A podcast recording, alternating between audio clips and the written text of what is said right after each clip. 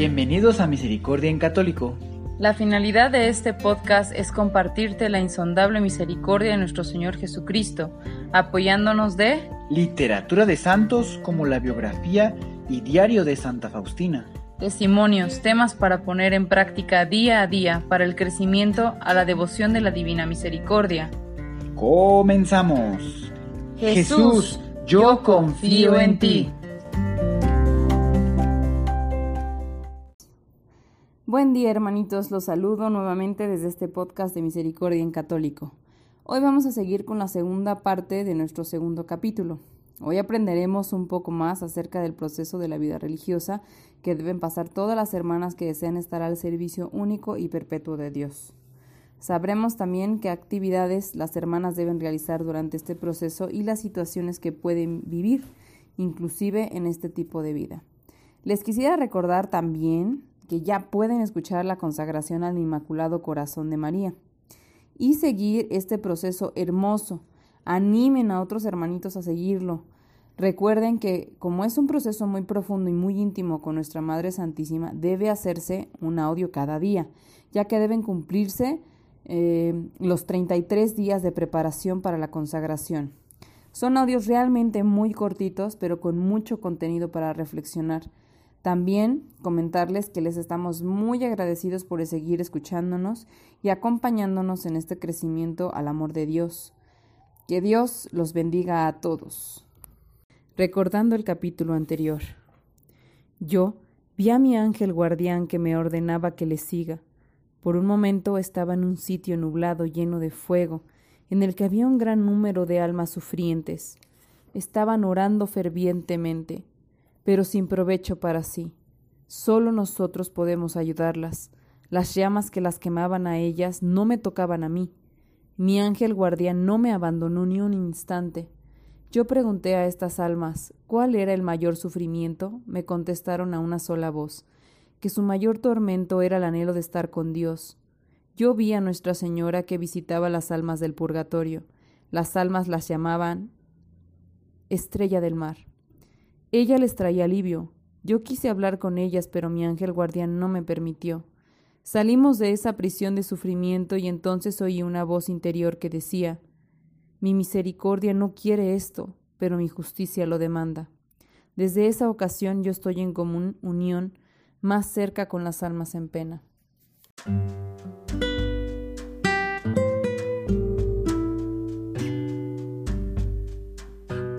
Noviciado 1926-1928.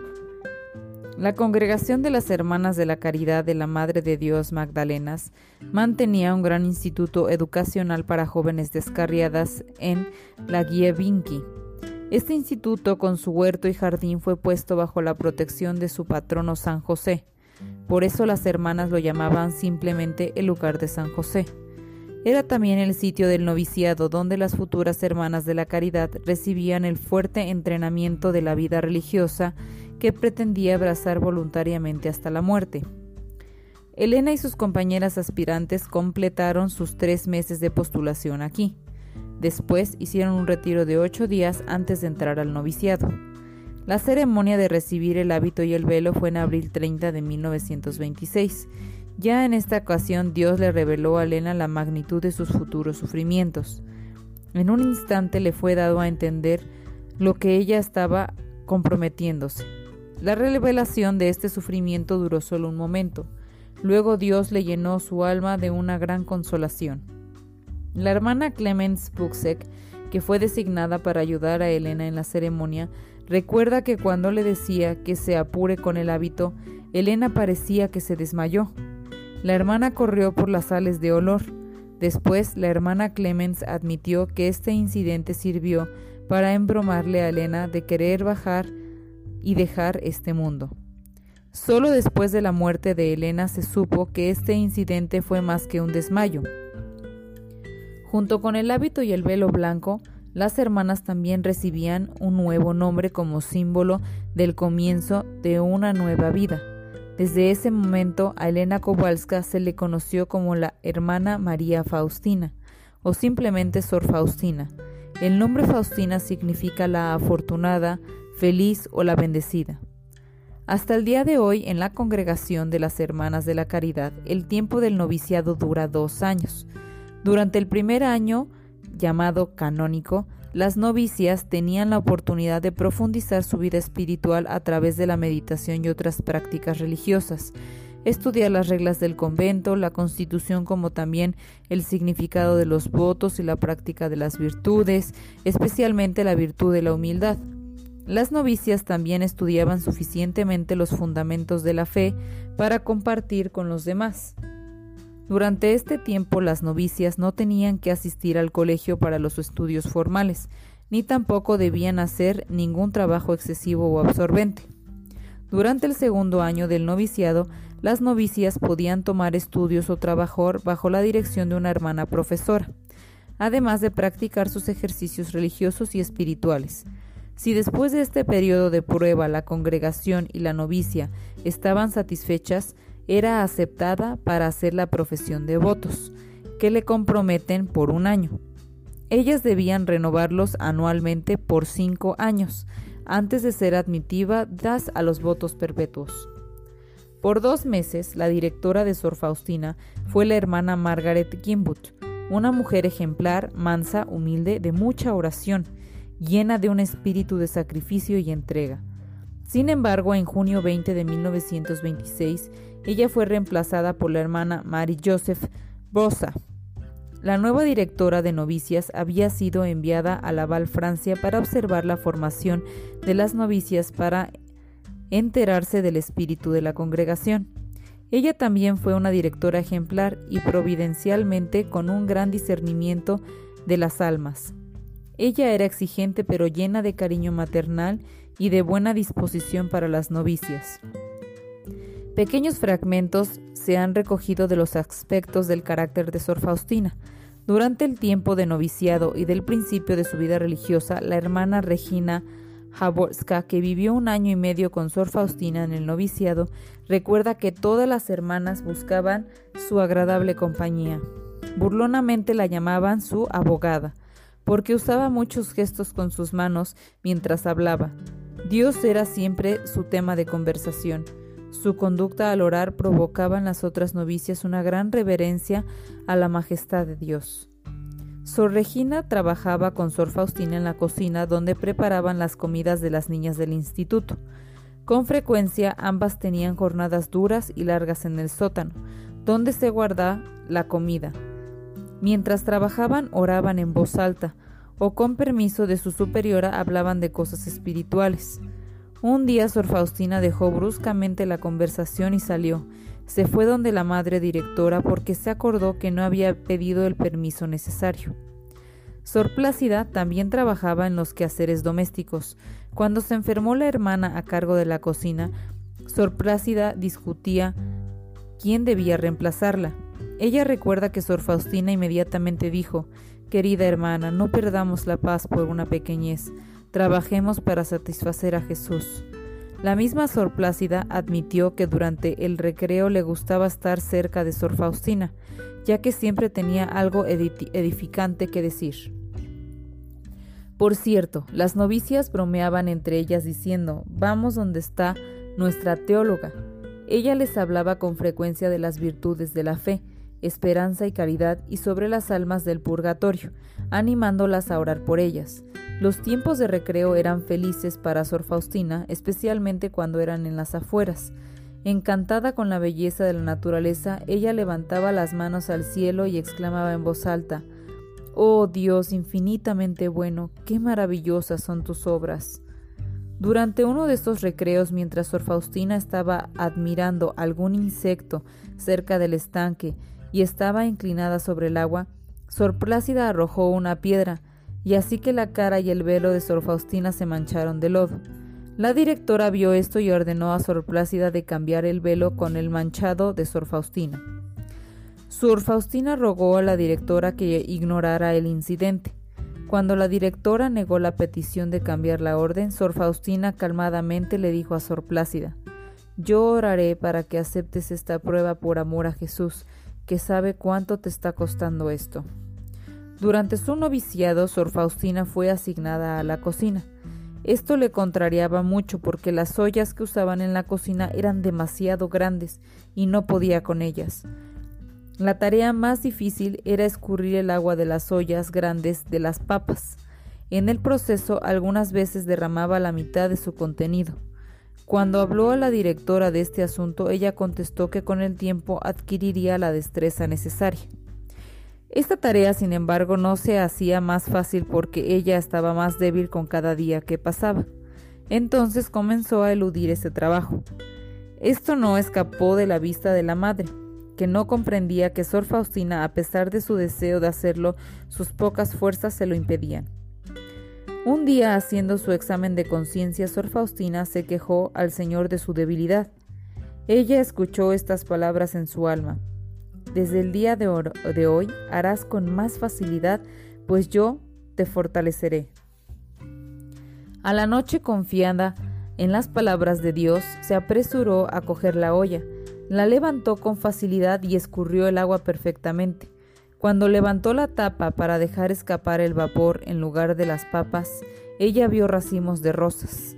Eran tan hermosas que no tenían palabras para describirlas. Nunca antes había visto rosas iguales.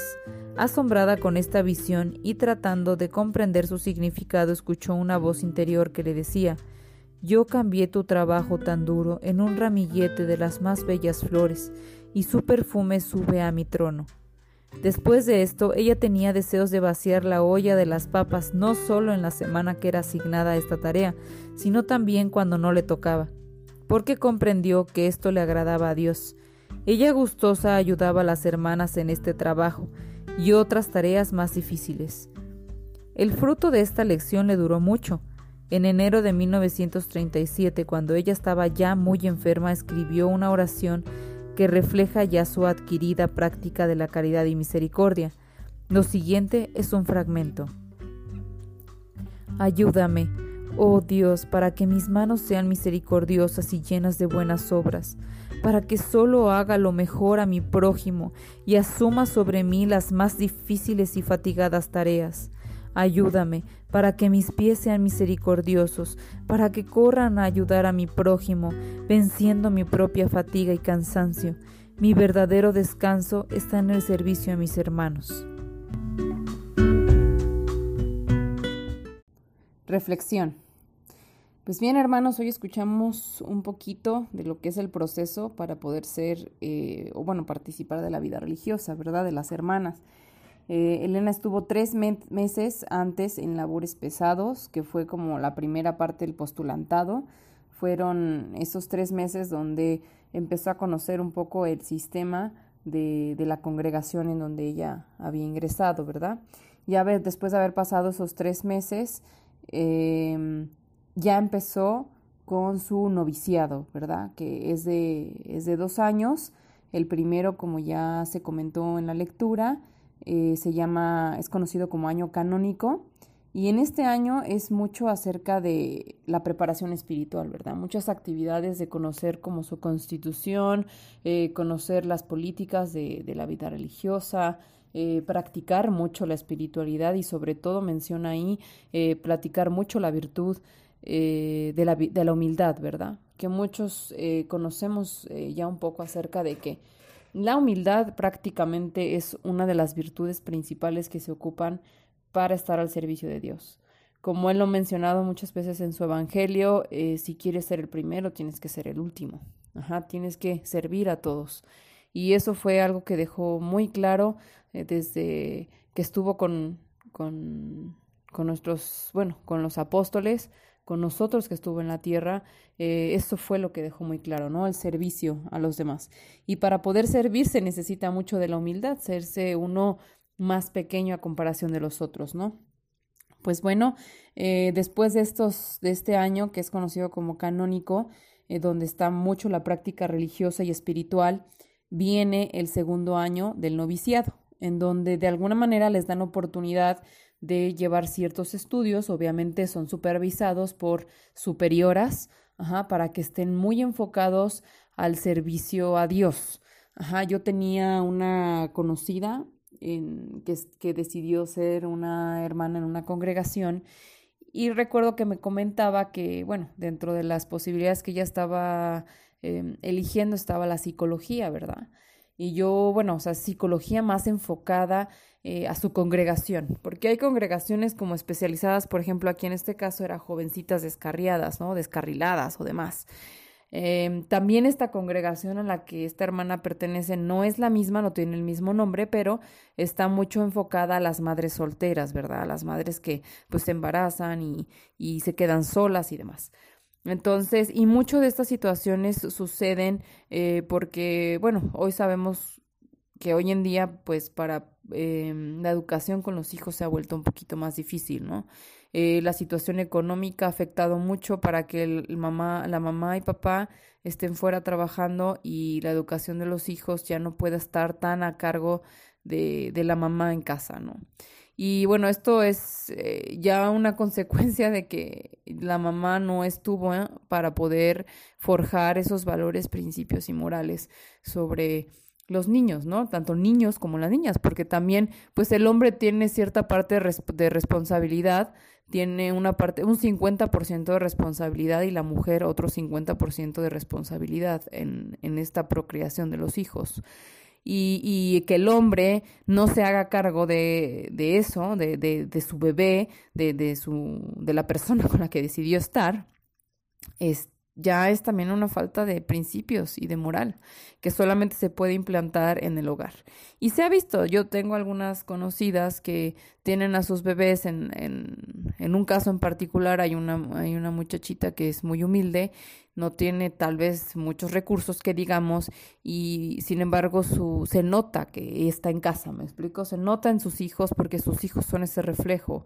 Se nota se nota la educación, el empeño que pone en la educación de sus hijos. Digo, no puedo generalizar porque muchas veces hay mamás que puedan estar en casa, pero pues a su vez como ellas no recibieron esos principios y esa moral, pues no transmiten lo mismo. Sin embargo, sigue siendo muy diferente un niño que recibe el afecto y el amor de mamá en casa que un niño que crece en una guardería o que crece eh, sin ese tiempo. Ahora, tampoco digo que las guarderías sean una mala opción, la verdad es que ayudan mucho porque, como les comento, hoy en día pues se tiene que trabajar por ambas partes.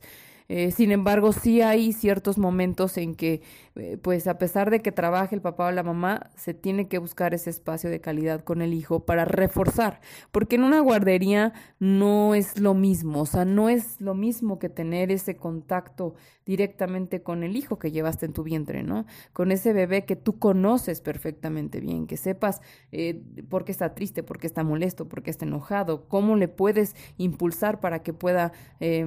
Eh, controlar un poco ese temperamento, ese carácter que va forjando, ¿verdad? Porque hay niños un poco más difíciles que otros.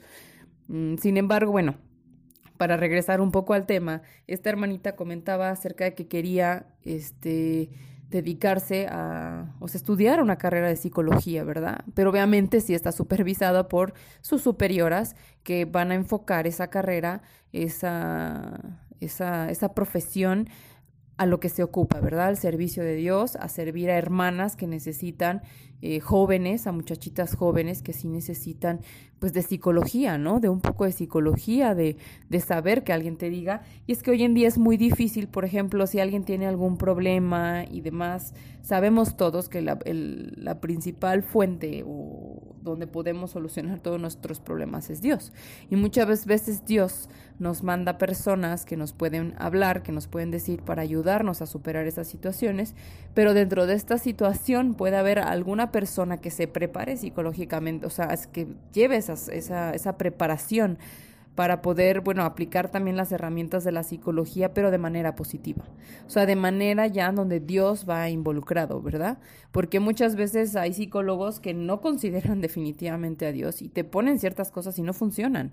Y no funcionan no porque no, no sean buenas las técnicas, sino porque la principal eh, herramienta que deberíamos de tener, y bueno, tal vez la palabra está mal herramienta, ¿verdad? Pero lo principal que tendríamos que tener nosotros es a Dios. Y ya teniendo a Dios, creo que todo lo demás lo podemos aplicar para un bienestar. Entonces, cualquier profesión es buena, o sea, todas las profesiones son buenas, Ajá. Eh, pero se pueden aplicar de una manera mucho más positiva y al servicio de Dios si tuviéramos a Dios con nosotros, ¿no? Es decir, también puedo poner un ejemplo. em, de un conocido que ingresó al hospital, ¿verdad? Eh, pues primeramente por la apuración y demás entró a un hospital, este, no, no de gobierno, un hospital de paga, un hospital particular, y pues fue muy caro. Entonces hubo un momento en que la familia ya no pudo absorber y bueno, como no existían esos principios, esos valores y esa moral, pues el paciente fue, pues no pagas, te desconecto tu paciente y te lo llevas, ¿no? Entonces se desconectó al paciente, ese paciente iba a ingresar ese mismo día a un hospital público y este se consiguió que se le diera un lugar en un hospital público, pero bueno, pues se desconectó antes de tiempo, el paciente sufrió cierto traumatismo y ya no hubo posibilidades de salvarlo al llegar al hospital público. La situación es, no hay principios y no hay moral. O sea, ¿por qué? Porque va de por medio el dinero, va de por medio el, prácticamente el némesis, ¿verdad? De, de, la vida de Dios, que es el dinero. Ajá, es esa situación del poder, el dinero, la ambición, demás. Entonces, muchas veces eh, muchas cosas pudiesen ser mejor si hubiera un poquito de humanidad, aunque sea un poquito de humanidad. Y bueno, como lo vimos, humildad, ¿verdad? O sea, bajarse ante más, o sea, dar un servicio, o sea, es un paciente que es una vida de una persona, no es cualquier cosa. Y este es en un caso, pero existen muchos casos similares, muchos casos eh, mucho peores que este caso. Y sí es difícil porque creo que, bueno, anteriormente la manera de manejarse del hombre eh, antes de que hubiera todo esto que hoy conocemos, era pues el intercambio, ¿no? O sea, yo cosecho este jitomates, tú cosechas frijoles, te cambio un kilo por un kilo, o te cambio, este, no sé, un kilo de jitomates por dos de frijol, dependiendo, ¿verdad? Pero desde que se implementó la situación de la moneda, el valor, darle valor a las cosas, digo, tal vez sea más difícil cosechar jitomates que frijoles, o al revés, ¿verdad? Y tienen un cierto valor y un cierto trabajo, un cierto esfuerzo, pero Creo que si ponemos a Dios dentro de eso y nos hacemos humildes y dejamos de desvalorizar el trabajo de otros o hacerlo, eh, no es que cuesta menos trabajo el frijol que el jitomate, no, sería más fácil para todos.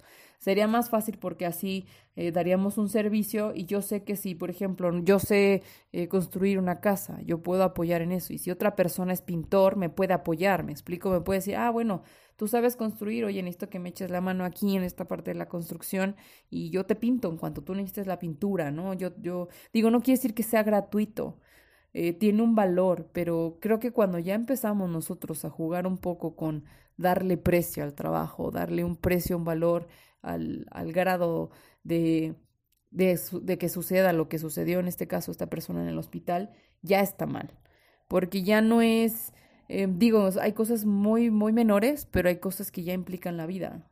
Y creo que es ahí donde nosotros estamos muy desenfocados y se está perdiendo mucho esa humanización. Digo, hoy mismo día podemos decir que el peor enemigo del hombre es el hombre mismo, ¿me explico? O sea, no por estar lejos de Dios estamos siendo nuestros propios enemigos y porque no tenemos esos valores, esos principios y esa moral. Que, bueno, también la casa de Dios nos enseña. Sí, porque sí puede haber que padres que pues sí estén en su casa, como lo comenté, pero si tampoco tienen estos principios y esta moral, pues obviamente no se puede esperar mucho de los hijos. Entonces, eh, bueno, es algo para, para reflexionar un poco. Y bueno, después de estos, este segundo año, esta, este segundo año donde ya puedes elegir, tal vez dependiendo de tu, de tu perfil, ajá, de tu perfil, de tus vocaciones y todo eso, puedas elegir un camino eh, para, para apoyar, ¿verdad? Para apoyar hasta el servicio de Dios. Y bueno, al terminar esos dos años eh, de trabajo de noviciado, existe ya el proceso de eh, conseguir los votos, ¿verdad? Este es un año de votos, se tiene que renovar cinco años seguidos para obtener ahora sí los votos perpetuos. Y bueno, es un proceso difícil que vamos a seguir con, con la hermana Faustina. Ah, porque como también lo vimos ahora, cuando hacen este primer ingreso al noviciado, prácticamente se les renombra a las personas, porque es una nueva vida, ¿no? Es una nueva vida que ellas están eligiendo al servicio de Dios. Y a nuestra hermana Elena Kowalska eh, fue, eh, se le fue asignado el nombre de María Faustina. Entonces ahora es conocida como la hermana o Sor Faustina o la hermana María Faustina, ¿verdad? Bueno, también pudimos ver y vivir con ella que el hecho de estar, de estar en la vida religiosa no implica que estés ausente de situaciones comunes, porque somos son, son personas al final, son personas humanas y al igual que nosotros viven situaciones y sentimientos. Incluso se ha llegado a ver mucho que las personas que entre más cerca de Dios es más difícil y están más tentadas a hacer las cosas mal. ¿Por qué? Porque al otro no le gusta, al demonio no le gusta. Entonces, eh, él trata de recuperar esas almas que ya estaban perdidas, que ya estaban ganadas por él y perdidas por Dios, y entonces las tienta más. Ajá, busca recuperar esas almas porque no le gusta que Dios gane. Entonces, eh, las hermanas que están totalmente al servicio, que su futuro será al servicio de Dios únicamente y nada más, y que están lejos de lo mundano. O sea, estas tentaciones ellas de alguna manera están lejos porque están, están en una congregación, están aisladas de esa situación. Pero ellas tienen que enfrentar otras situaciones difíciles al estar dentro de esta congregación. Estas situaciones pues son pues la envidia, eh, son pecados muy fuertes, ¿verdad? Son eh, que no se tenga humildad, eh, no sé, que tengan alguna obsesión como de fastidiar a otra persona, a otra hermana, ciertas situaciones, ¿verdad? Que conllevan esto. Y bueno, nuestra hermana vivía ciertas cosas porque ella al final de cuentas, al tener a Dios dentro de ella, era como una luz. Y su estado de ella era diferente tal vez a ciertas hermanas, porque pues ella fue una elegida directamente de Dios para ser la administradora y la directora de la misericordia. Entonces, ella desde muy pequeña ya eh, es como esas personas que les, yo les comentaba unos episodios atrás, que ya traen esa luz especial. Y esa luz especial es eh, estar cerca de Dios y, y, y ese estar cerca de Dios atrae a la gente, ¿no? Eh, a las hermanitas también no les pasó desapercibido y pues las atraía, atraía a esas hermanas y, y, algunas de ellas pues sentían celos, ¿verdad? O sea, sentían celos de que pues ella tenía mucho conocimiento eh, de, sin querer, sin haberlo estudiado, sin haber tenido escuelas y demás, tenía mucho conocimiento de muchas cosas y, y, sí pasa, ¿eh? sí pasa que, como les había comentado también en algunos audios anteriores, eh, las personas que, que están muy lejos de las de, de, todo esto, de las cuestiones mundanas, de la tecnología, además, eh, resultan ser las que son más eh, íntimamente espirituales conectadas con Dios. ¿Por qué? Porque tienen ese espacio, o sea, no tienen nada más. Es como si tú tienes la tele eh, en tu casa, tienes el internet en tu casa, la computadora, pues estás expuesto a ese mundo y caes en ese mundo, ¿no? Pero si no tuvieras nada de eso, es como decir, ¿qué hago? O sea, estás mucho con tu pensamiento, ¿no? Desarrollas mucha creatividad y estás mucho interactuando eh, con el mundo, con la naturaleza, que es lo que tienes a la mano. Esas personas tienen mucho contacto con Dios porque es su día a día. Y es la manera en que ellas, este, pues de alguna manera eh, interactúan, ¿verdad? Es la manera en que interactúan con Dios y por eso están eh, aún más cerca. Y bueno, entonces, este, pues bueno, nuestra hermana vivió situaciones como la de la hermanita que arrojó la piedra, ¿verdad? Y le, le mojó su, su, su ajuar y demás. Y este, sin embargo, ella está tan llena del amor de Dios y tan llena de esos sentimientos que tanta empatía sintió que quiso evitarle el castigo, ¿verdad? Eh, esto todavía a veces hay, hay situaciones que suceden así que hasta molestan más, pero pues eh, hay que darnos cuenta que cuando algo es muy molesto es porque hay alguna ausencia de, virtud, por lo tanto una ausencia de Dios.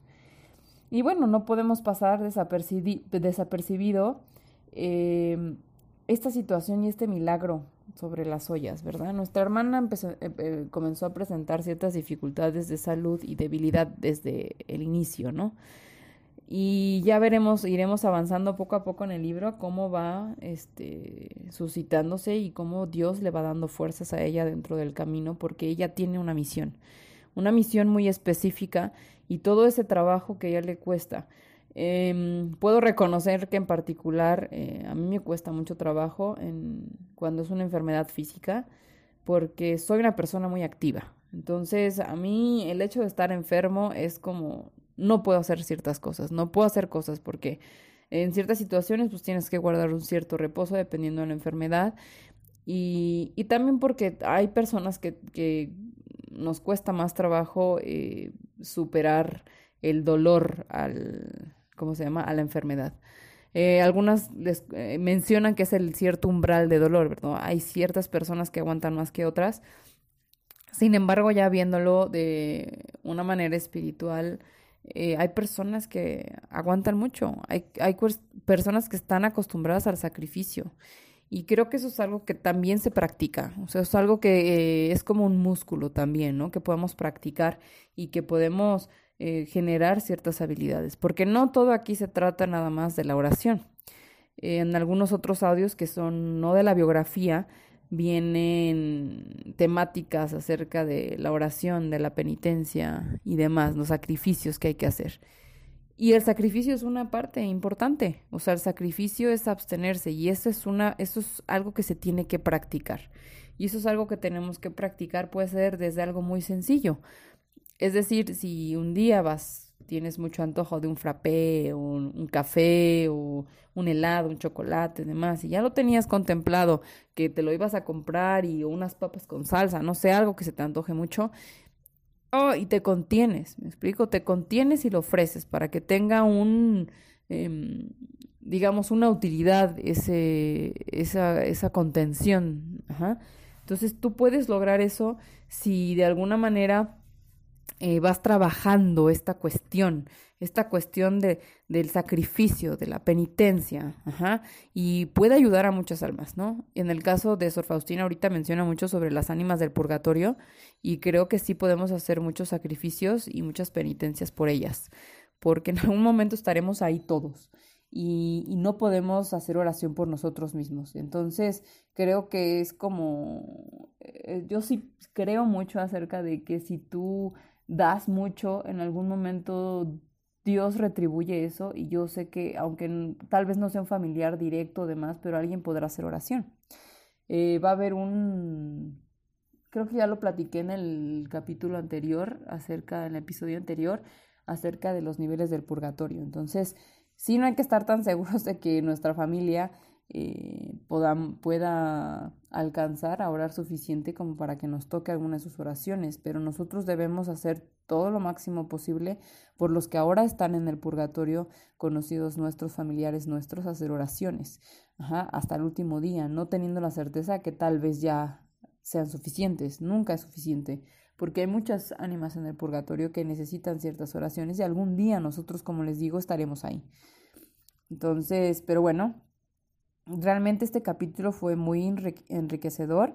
Em, espero y nos, nos, nos sigan escuchando. Em, ah, última cosa. Al final, nuestra hermana Faustina este, menciona una oración. hace una oración sobre sus manos y sobre sus pies. Dios la ayuda porque ella por su enfermedad, que no sabe en ese momento que la tiene, está viviendo situaciones que le impiden hacer ese trabajo, como les comento. A veces una enfermedad te impide, aunque tú quisieras hacerlo sin querer, te, limita y te causa impotencia. En el caso de la hermana era por servicio a Dios, ¿verdad? Que obviamente es muchísimo, millones de veces mejor que tal vez el mío. Ajá. Pero sí les comento que dentro de esta oración hermosa que ella hace al final, yo tal vez agregaría la de los labios. Eh, porque nosotros por la boca a veces podemos causar mucho daño y podemos hacer algo mal y podemos em, cambiarles la vida a las personas por una simple y sencilla palabra.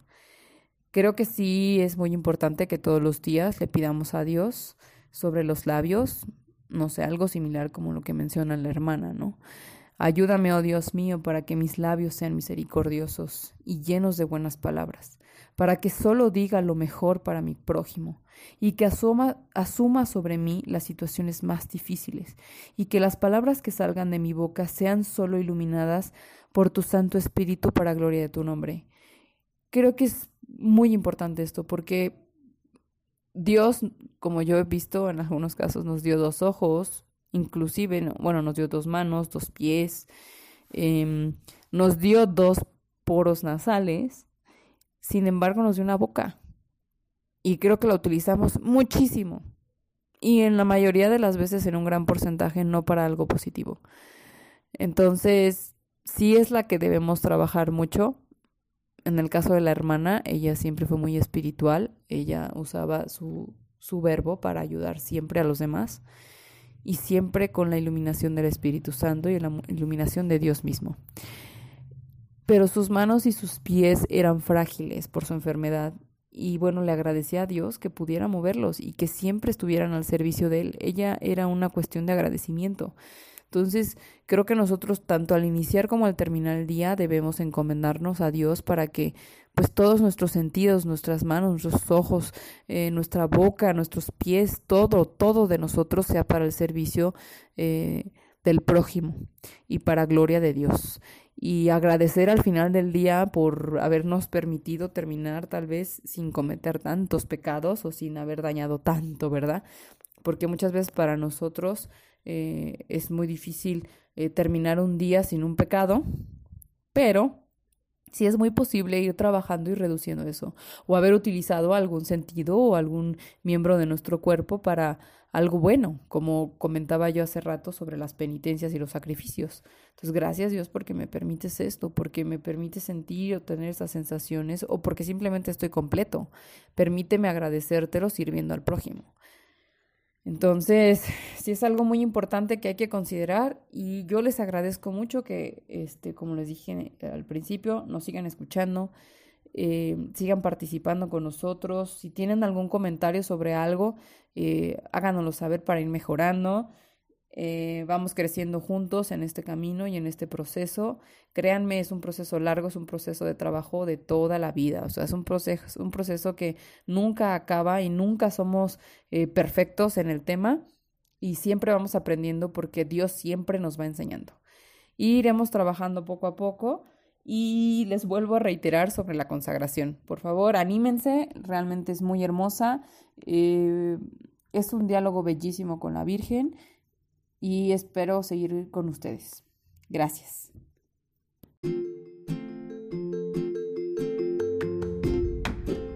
Si es la primera vez que escuchas nuestro podcast, te invitamos a que escuches el numeral 0,1,1, que habla sobre las temáticas que se desarrollan en este podcast y el lenguaje que hemos propuesto para identificar cada una de ellas, y así sea más fácil para ti escuchar las que más te agraden. Te dejamos el link del audio y la lista de las temáticas en la descripción que este audio tiene.